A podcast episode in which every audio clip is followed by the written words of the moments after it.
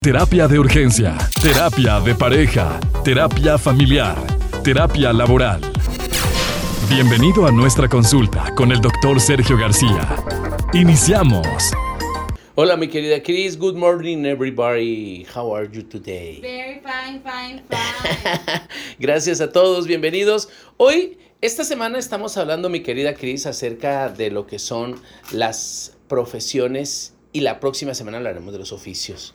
Ayer estuvimos hablando de los médicos y las enfermeras y hablábamos acerca de los pros y los contras. Les decía por una parte eh, cuánto es lo que tienen que estudiar, cuáles son las, las dificultades que existen. Se, ayer se me pasó decirles que los enfermeros y, y los médicos, bueno, principalmente los médicos, para poder adquirir una plaza, tienen que concursar también. Y en ese concurso, eh, si quieren entrar al sistema federal o estatal, eh, según en qué lugar de la lista, pues es que, les pueden, se pueden acomodar. Y eso ocurre también para los internados y eso ocurre también para el servicio social. dependiendo de las calificaciones que tuvieron durante la carrera, es que se pueden ir acomodando. Eso también puede ser un pro y un contra. ¿Por qué? Porque si no ha sido un buen estudiante, pues le va a tocar siempre los últimos lugares o le va a tocar tenerse que ir de la ciudad para poder eh, estar ejerciendo, a menos de que se vaya por el tema particular, que siempre será mm, una muy buena opción y, y, pues muy bondadoso porque puedes poner tu propio consultorio y pues puedes, puedes, puedes ejercer. Y para las enfermeras, pues es más o menos parecido, con la diferencia es que con las enfermeras para entrar al sistema estatal o federal, pues solo tiene que apuntarse y de acuerdo también a cómo está la lista de aspirantes es que, es que puede acceder, pero ya no, ya no necesariamente la tienen que tasar en virtud de sus calificaciones o de un examen que haya eh, eh, hecho, sino eh, en, en, qué número de la lista de espera es que, es que está la persona. Lo bueno también con esto es que actualmente eh, todos los hospitales tienen necesidad de médicos y hay muy seguido convocatorias para, poder contratar médicos y enfermeras. Bueno, eh, de los riesgos que corren, eh, ayer no comenté de las posibles enfermedades o, infecciones a través de una transmisión por parte de alguno de los pacientes. Muchos de los médicos o enfermeras que, que murieron ahora durante la pandemia, pues fue porque se contagiaron con un enfermo. Entonces, los fluidos corporales o eh, los contagios pues son, son inminentes o, están siempre eh, como una posibilidad, entonces, bueno, se tienen que cuidar mucho, tienen que cuidarse mucho. Bueno, vamos a brincarnos ahora a la criminología.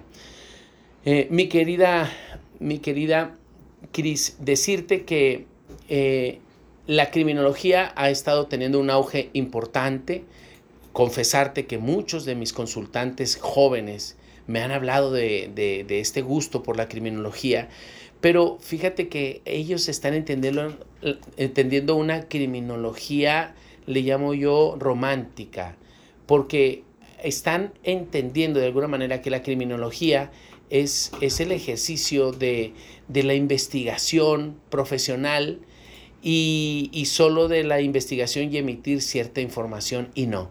La criminología actualmente en el estado de Chihuahua se relaciona más con eh, la, la, pertenencia directa a los sistemas de, de, mm, policía, ¿sí?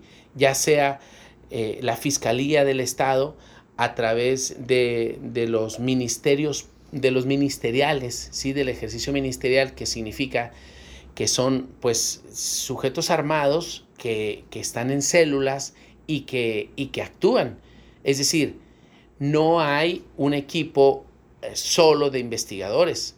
Es decir, puedes hacerte perito, ¿sí? Para solo cumplir con esta parte de evaluación y análisis. Pero las personas que están estudiando criminología para poder acceder a, todo este cuerpo de, de investigación también tienen que portar armas y también tienen que andar en el campo, en grupos. Y es ahí donde ya entran en el conflicto, en el problema de, ah, canijos, yo no quería eso.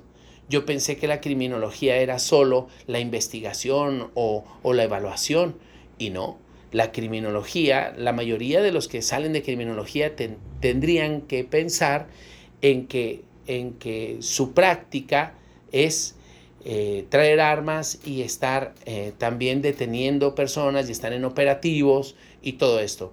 Porque para calificarse solo como investigador se requieren otros tipos de estudios, como por ejemplo ser un perito forense en, dactiloscopía, en, en evaluación de la verdad, en las microexpresiones para evaluar la mentira, en, en polígrafo, en, en, muchas otras disciplinas que se relacionan mucho con la psicología.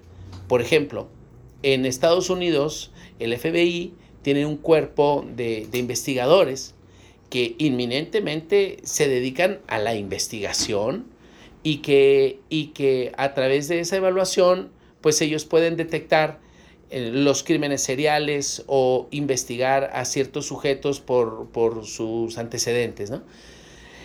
Y abajo de ellos están todos los operativos o, o los que operan y que, y que meten en la cárcel a los sujetos. Bueno, em, y me recuerdo, y, recuerdo una serie que se llama Mind Hunter, no sé si te ha tocado verla, mi querida Cris, que se relaciona precisamente con esto.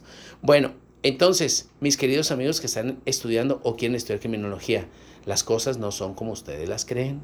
Así que investiguenle bien para que no se van a llevar un chasco. Comparte tus comentarios en nuestras redes sociales. Terapia de Urgencia o en Facebook e Instagram. Terapia de Urgencia